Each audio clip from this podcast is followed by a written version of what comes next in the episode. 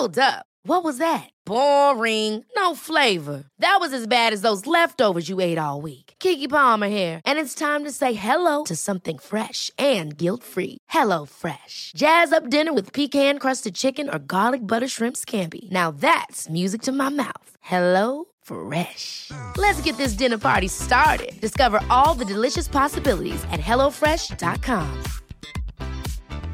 I'm Sandra, and I'm just the professional your small business was looking for. But you didn't hire me because you didn't use LinkedIn jobs. LinkedIn has professionals you can't find anywhere else, including those who aren't actively looking for a new job but might be open to the perfect role, like me. In a given month, over 70% of LinkedIn users don't visit other leading job sites. So if you're not looking on LinkedIn, you'll miss out on great candidates like Sandra. Start hiring professionals like a professional. Post your free job on linkedin.com/achieve slash achieve today.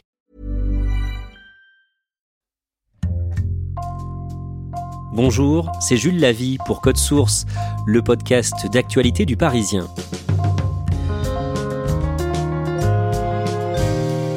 Une victoire en Ligue des Champions et un séjour en prison. Avec le football, Bernard Tapie a connu ses jours les plus heureux, mais aussi les plus tristes. L'homme d'affaires est mort le dimanche 3 octobre à Paris, des suites d'un cancer. Il avait 78 ans. Code Source raconte aujourd'hui le Bernard Tapie, président de l'OM, entre 1986 et 1994, avec Harold Marchetti, journaliste au service des sports du Parisien.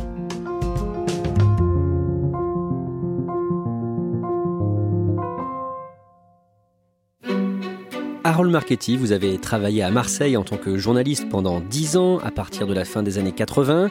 Vous êtes vous-même de Marseille. Racontez-nous la première fois que vous avez rencontré Bernard Tapie.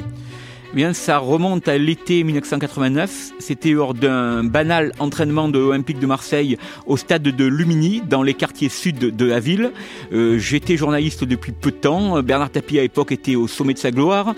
Et on m'avait envoyé faire un reportage. Je me revois très bien en bafouillant un peu ma question parce que j'étais assez impressionné par le personnage. Et je lui avais demandé, Monsieur Tapie, est-ce que vous pouvez m'accorder quelques minutes? Je l'avais vous voyez. Il s'est tourné vers mes confrères bien plus âgés en disant à l'avenir, j'aimerais bien, messieurs, que vous soyez aussi polis et respectueux à mon égard que ce jeune homme. On ne va pas raconter toute la vie de Bernard Tapie dans cet épisode de Code Source, seulement son histoire avec l'Olympique de Marseille, mais d'un mot, il faut rappeler que Bernard Tapie vient d'un milieu populaire, il est né le mardi 26 janvier 1943 dans le 20e arrondissement de Paris. Oui, il a grandi en Seine-Saint-Denis. Son père était ouvrier frigoriste, sa maman aide-soignante. Il a un frère cadet et il vivait en fait euh, dans un milieu très modeste, un tout petit appartement. Je crois qu'il partageait un 20 mètres carrés. Et le papa de Bernard Tapie était quelqu'un de très engagé, très à gauche. Et en fait, les relations père-fils n'étaient pas très simples dans la jeunesse et l'adolescence de Bernard Tapie. Après de nombreux échecs dans les années 60 et 70, Bernard Tapie réussit dans les affaires dans les années 80 en rachetant des entreprises en difficulté et en les redressant, il a une première expérience dans le sport avec le cyclisme dans les années 1985 et 1986. Il vient d'acheter Look, qui était spécialisé dans les fixations de ski. Et en fait, il veut faire évoluer cette marque vers le monde du vélo. Et il pensait que pour mettre en avant ces entreprises, il fallait une personnalité marquante. Et un des grands sportifs français de ces années-là, c'est Bernard Hinault. Bernard Hinault cherchait une nouvelle équipe. Bernard Tapie arrive en lui disant, moi, je vais te faire à nouveau gagner. Et les deux hommes vont s'associer. Et ça sera l'équipe à vie claire. En 1985, Bernard Hinault va gagner son cinquième Tour de France. Et en 1986, un autre membre de la vie claire, l'américain Greg Lemon, va à nouveau gagner le Tour. Donc ça sera un sans faute pour Bernard Tapie. Le 4 octobre 1985, il fait partie des invités d'un dîner à l'ambassade du RSS à Paris en l'honneur du dirigeant russe Mikhail Gorbatchev. Il se trouve que le plan de table va un petit peu forcer le destin. En fait, Bernard Tapie va se retrouver à côté d'Edmond Charleroux. Alors Edmond Charleroux, à part avoir gagné le prix Goncourt en 1966 pour son livre Oubliez pas Herme, c'est aussi la femme du maire de Marseille, Gaston Defer. Gaston Defer qui est une institution à Marseille puisqu'il est maire depuis 1953. Les deux personnes vont sympathiser et puis sur le ton de la boutade, Edmond Charleroux lui dit Monsieur Tapie, puisque vous avez tant de succès avec le sport, et si vous repreniez l'Olympique de Marseille? Et beaucoup d'autres personnes se seraient dégonflées. Et Tapi non, Tapi dit chiche. Il connaît le foot? Pas vraiment. En fait, il est sportif, il pratique un peu, il fait du vélo, de la course, mais il connaît pas particulièrement le foot. Mais il a ce côté qui sent les choses et il sait s'entourer. Bernard Tapie est donc intéressé par euh, l'Olympique de Marseille et à partir de là, il engage un bras de fer avec le président de l'OM en poste. Le président de l'OM en poste, c'est Jean Carieux. Effectivement, Jean Carieux ne veut pas céder à place. Et Bernard Tapie veut être le seul maître à bord. Il va donc avoir un conflit entre les deux hommes, un conflit ouvert, qui va être arbitré par Gaston Defer, le maire tout-puissant. Et c'est Bernard Tapie qui va remporter ce combat-là. À ce moment-là, l'Olympique de Marseille est en milieu de tableau, 12e. Il n'a pas gagné une seule compétition depuis 1976. Le 12 avril 1986, Bernard Tapie rachète l'OM pour un franc symbolique. Et d'entrée, à son arrivée à la tête du club, il affiche son ambition. Il dit Marseille va redevenir un club qui compte en France. Marseille va gagner à nouveau des titres et il va décliner en fait ces trois initiales qui sont un petit peu les initiales qui caractérisent, les trois R. Le R comme le rêve, donc faire rêver le public marseillais qui ne vit que pour le football. Le rire parce qu'également euh, victoire génère du rire, de la joie, mais également le R de risque, puisque des joueurs aussi talentueux soient-ils ne réussissent pas toujours, surtout dans le contexte marseillais. Et il rêve aussi d'Europe, de briller sur la scène européenne? Absolument. En plus, autant Marseille a gagné beaucoup de titres au niveau français, autant Marseille n'a jamais brillé, même dans ses périodes les plus fastes, sur la scène européenne, et lui, il va être le premier. Il s'entoure de grands noms. Il va chercher pas plus loin que Michel Hidalgo. Michel Hidalgo, en 1986, c'est le personnage central du football français. L'homme qui a été champion d'Europe avec l'équipe de France en 1984. On lui a même proposé de devenir ministre, ministre des Sports. Quand on veut faire du foot en France, on s'entoure de Michel Hidalgo. Dans les tribunes, au stade Vélodrome, là aussi, il veut du spectacle. Oui, donc il va instituer un écran géant. Ça n'existait pas au stade Vélodrome avant son arrivée. Il y aura également des feux d'artifice avant les matchs et après les matchs. Ça aussi, c'est totalement nouveau pour l'époque. Autant maintenant c'est banal, mais en 1986, ce n'était pas le cas. Donc il veut faire également des tribunes spectacle. Comment se passe la première saison de Marseille avec Bernard Tapie comme président du club? Plutôt pas mal. Marseille va terminer deuxième du championnat, derrière le Grand Bordeaux. Et puis, Marseille va atteindre la finale de la Coupe de France. Donc, en fait, ils vont obtenir deux secondes de place quelque part. Le 29 janvier 1989, Bernard Tapie devient député pour la première fois à l'occasion d'une législative partielle. Absolument, en fait, il porte la bannière socialiste. Son combat, c'est empêcher le Front National d'arriver à Marseille. Donc il va pourfendre le Front National et son dirigeant euh, Jean-Marie Le Pen et il va gagner cette élection euh, pour devenir député. Seule la victoire est jolie. Bernard Tapie, au balcon du stade Vélodrome, savoure ses 623 voix d'avance, le fruit d'une campagne à l'américaine acharnée dans les derniers jours. Une campagne qui avait pour enjeu bien plus qu'un siège de député, l'horizon municipal s'annonce divisé pour la gauche marseillaise. Mon seul souci maintenant, ça va être de faire en sorte que pour que cette gauche gagne, il y ait une union. À la fin de cette saison, donc la saison 1988-1989, l'OM peut décrocher le titre de champion de France et le match décisif est disputé le 20 mai à domicile au stade Vélodrome contre Auxerre. Il y a une ambiance euh, exceptionnelle et tout Marseille attend ça puisque Marseille est sevré de titres depuis 13 ans et Marseille grâce à son buteur JPP, Jean-Pierre Papin, qui réussit un doublé ce soir-là, va s'imposer 2-1 face à Auxerre, ce qui va lui permettre de remporter son premier titre depuis 72, je dis bien premier titre de champion de France. Après ce premier titre, l'objectif de Bernard Tapie, c'est de remporter la Coupe des clubs champions, l'ancien nom de la Ligue des champions. Et en 1990, l'OM parvient à se qualifier pour les demi-finales. Les Marseillais s'imposent au match aller de buts à 1 contre le Benfica Lisbonne et le match retour se joue sur le terrain des Portugais au Stade de la Lousse le mercredi 18 avril. 110 000 spectateurs chauffés à blanc qui ont créé une ambiance tout à fait étonnante dans ce stade. En fait, le match est longtemps euh, serré, les deux équipes euh, n'arrivent pas à se détacher, et puis en toute fin de match, Benfica va marquer un but grâce à Vata. Et but, but, but réussi par Vata. Et ce but-là va rentrer dans l'histoire de la Coupe des clubs champions, puisque c'était la Coupe des clubs champions, parce que ce but-là est inscrit de la main, mais l'arbitre ne le verra pas.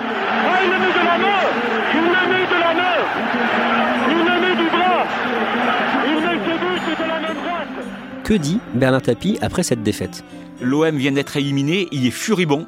Il va dire maintenant je sais comment on gagne une Coupe d'Europe. Vous savez, il ne faut pas me la faire trop longtemps. Sur le plan du recrutement et de la manière de manager un club, je pense que ça, j'avais su faire. Manager l'environnement d'une Coupe d'Europe, j'avais pas compris. Je vous promets que j'ai compris. Ça se reproduira plus jamais. Bernard Tapie a fait un raccourci et il a pensé que les dirigeants portugais avaient fait le nécessaire auprès de l'arbitre. En gros, ils avaient plus ou moins soudoyé l'arbitre. La saison suivante, la saison 1990-1991, en Coupe d'Europe, l'Olympique de Marseille se qualifie pour la finale. Le grand jour, c'est le 29 mai en Italie, à Bari, face à l'Étoile Rouge de Belgrade. L'Olympique de Marseille a battu le grand AC en quart de finale. Et tout le monde dit mais ils vont faire qu'une bouchée de l'équipe yougoslave puisqu'on est encore avec la Yougoslavie. Et l'OM va dominer, va se créer des occasions mais ne va pas réussir à marquer. Et en fait les deux équipes vont aller à la séance de tir au but et cette séance de tir au but va être fatale aux Marseillais.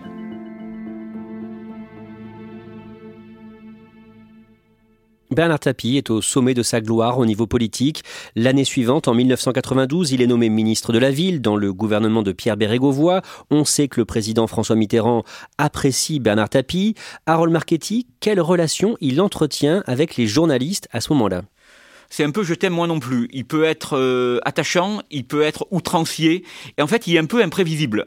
Moi à l'époque je travaillais pour l'agence France Presse, je ne sais plus exactement quel papier j'avais commis, mais en tous les cas ce papier n'avait pas dû beaucoup y plaire.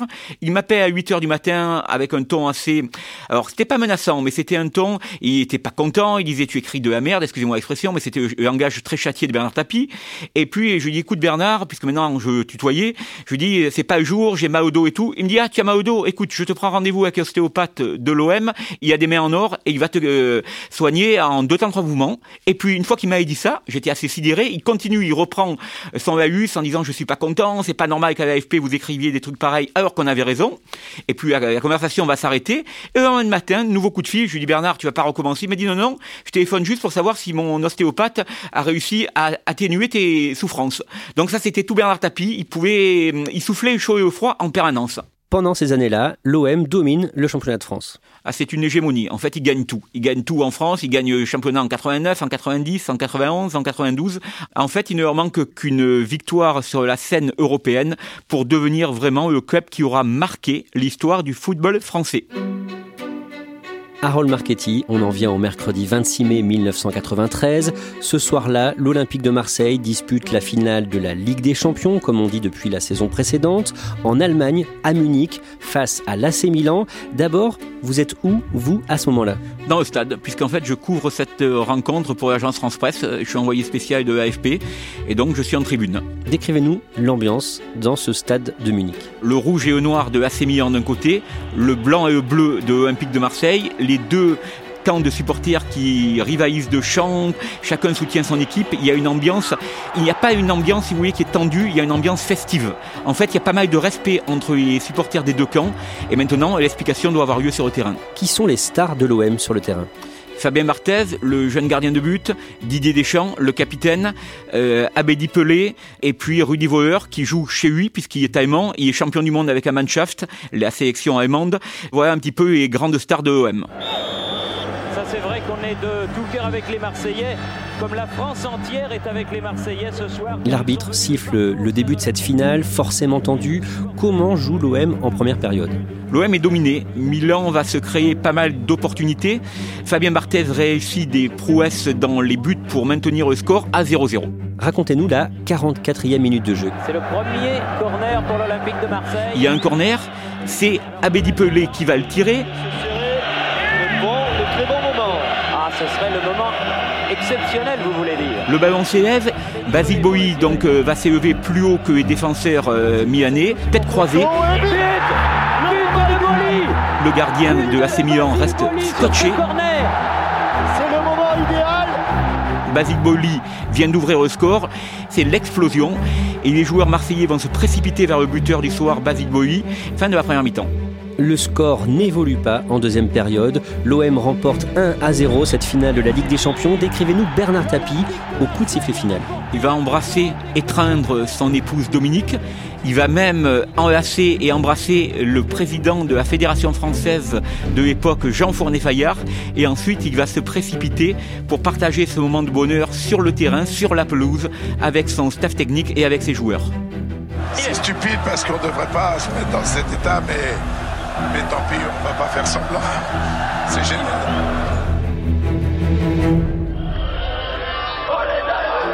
Décrivez-nous les supporters marseillais qui ont fait le, le déplacement à Munich.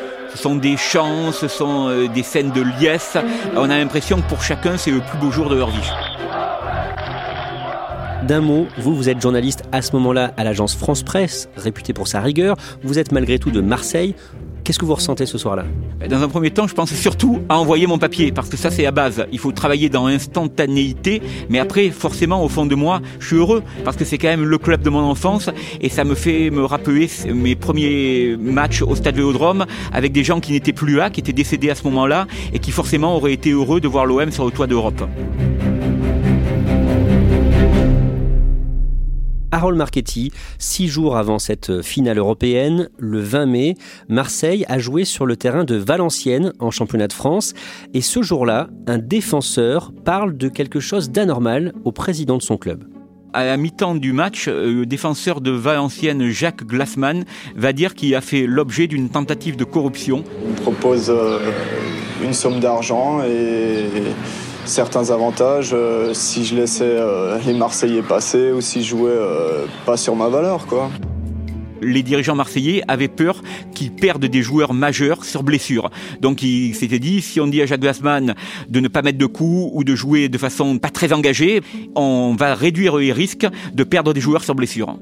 Une enquête débute, elle est menée par le procureur de la République de Valenciennes, Éric de Montgolfier. Au mois de juin, un autre joueur de l'équipe de Valenciennes, Christophe Robert, avoue avoir reçu de l'argent et les enquêteurs vont retrouver enterré dans un jardin à Périgueux, jardin de la tante de l'épouse de Christophe Robert, 250 000 francs en petite coupure. Comment réagit Bernard Tapie? Bernard Tapie, il s'agite, il dit que c'est totalement euh, dingue, qu'en aucun cas l'OM n'avait besoin d'acheter l'équipe de Valenciennes pour gagner le match et que ça n'a ni queue ni tête.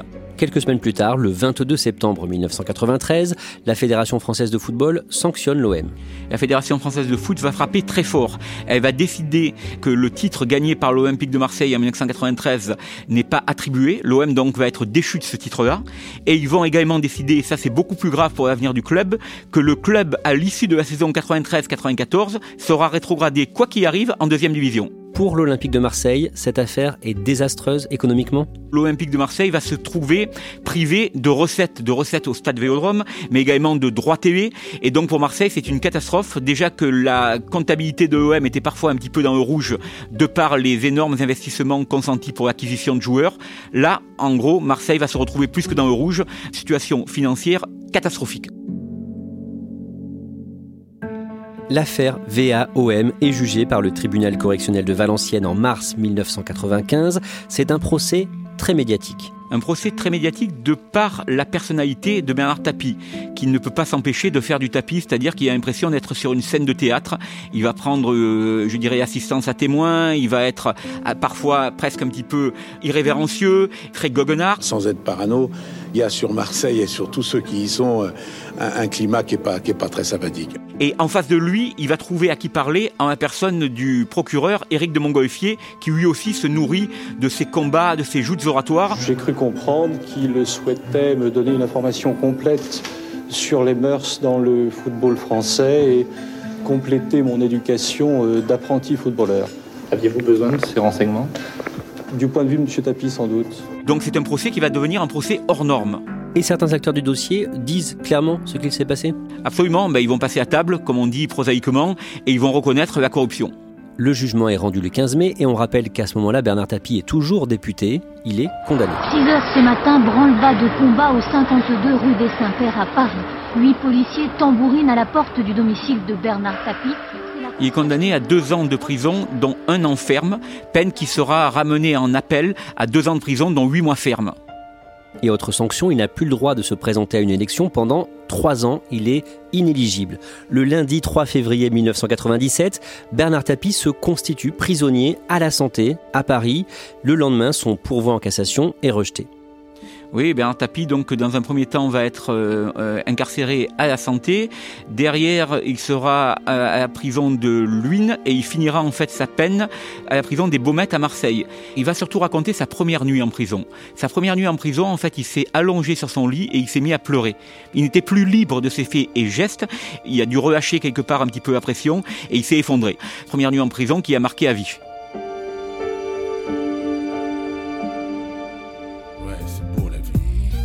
Un peu plus d'un an après sa sortie de prison en 1998, lui qui avait été chanteur dans ses jeunes années, enregistre un morceau de rap avec Doc Gineco sur l'album Liaison dangereuse et dans ce morceau intitulé C'est beau la vie, il évoque l'affaire VAOM. Alors putain dis-moi, ce match, on te l'a vendu Mais tu rigoles, je les aime, à Valenciennes. À l'ancienne, j'ai rangé mon jeu de frappe. Dans les années qui suivent, il y aura des livres, des interviews confidences sur les années tapis à la tête de l'OM. Quelles étaient les pratiques troubles du président Bernard Tapie? On en a dit beaucoup. On a parlé effectivement de joueurs euh, adverses qui auraient été achetés, euh, d'arbitres également qui auraient pu être soudoyés.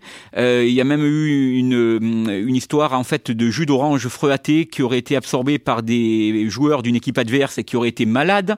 Jean-Jacques Edéhy, un ancien joueur de l'OM, disait qu'à Marseille, il avait été confronté à des pratiques de dopage. À Marseille et dans d'autres clubs, précisait-il. On n'a pas eu de confirmation. La seule chose qui a été jugée où la corruption a été reconnue, c'est pour l'affaire VAOM. Bernard Tapie lui-même a raconté une anecdote surprenante en mars 2004 dans une émission de Thierry Ardisson sur Paris Première, 93, Faubourg Saint-Honoré. Et il parle d'un match en particulier. Oui, il dit avant une finale de Coupe de France, il avait fait venir des prostituées dans l'Eurotail parisien la veille de la rencontre face à Monaco. Tous ces de présidents ne se rendent pas compte que toutes les équipes, quand elles viennent la veille à Paris, les mecs la nuit, ils se cassent, ils vont faire les cons. Donc moi, je leur ai dit, eh, on va pas faire les cons à Paris, et vous n'avez pas besoin de les faire, j'amène le matos ici. Ah. Et je prévois plein de matos pour qu'ils soient tous servis, dans, chacun dans sa chambre, tu vois. Penses-tu Ces espèces de morphales, tous dans une seule piole. Et il raconte que tout cela s'est terminé dans une grande orgie sexuelle et que le lendemain, son équipe a gagné très largement face à Monaco. Le lendemain, on écrasait Monaco. Oui, et c'est là que bas blesse parce qu'il y a un problème de temporalité. Bernard Tapie explique que Basiboli était présent, mais qu'il n'a pas participé à cette partie fine, mais qu'en revanche, il a joué le lendemain le match qui aurait débouché sur un large succès de Marseille. Sauf que Basiboli est arrivé à Marseille en 1990, que la finale qui aurait pu être concernée, c'est celle de 1991, mais que cette année-là, c'est Monaco qui bat Marseille en finale 1 à 0. Il a menti? Écoutez, ou il a menti, euh, ou alors il s'est effectivement emmêlé les pinceaux, mais en tous les cas, son histoire telle qu'elle est racontée ce soir-là à l'émission de Thierry Ardisson, elle ne tient pas la route. Harold Marchetti, une chose est sûre, la très grande majorité des supporters marseillais n'en veut pas à Bernard Tapie d'avoir parfois triché avec la vérité, voire triché tout court. Le dimanche 24 septembre 2017, sa famille annonce qu'il a un cancer de l'estomac, qu'il a été opéré, et le soir même, au stade Vélodrome, les supporters de l'OM lui apportent tout leur soutien. Oui, en fait, c'était lors d'un match face à Toulouse et on va voir des banderoles qui vont fleurir dans les tribunes et notamment une où il est écrit Bernard, dans cette épreuve, reste le boss. Et pendant les quatre années que l'homme d'affaires va mener ce combat face à la maladie, on verra réapparaître au stade Vélodrome des banderoles Courage boss, boss on est avec toi, boss c'est le surnom de Bernard Tapie. Je pense que ça a été d'un réconfort moral et que ça l'a aidé. Les supporters l'avaient pas oublié. D'ailleurs, il avait été interrogé il n'y a pas si longtemps que ça et euh, on lui a demandé mais pourquoi vous êtes toujours si populaire à Marseille? Et il avait répondu d'une phrase parce que j'ai fait gagner l'OM.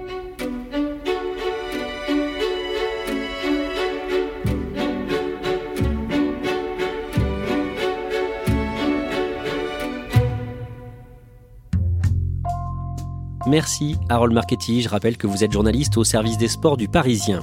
Le Parisien, c'est 400 journalistes mobilisés pour vous informer avec des bureaux dans tous les départements d'Île-de-France et l'Oise à lire sur leparisien.fr. Et Code Source, le podcast d'actualité du Parisien, est disponible chaque soir sur toutes les plateformes audio. Cet épisode a été produit par Thibault Lambert, réalisation Julien Moncouquiole. Si vous aimez Code Source, n'oubliez pas de vous abonner, de nous laisser des petites étoiles ou un commentaire sur votre application préférée. Et puis vous pouvez aussi nous écrire directement code source at leparisien.fr.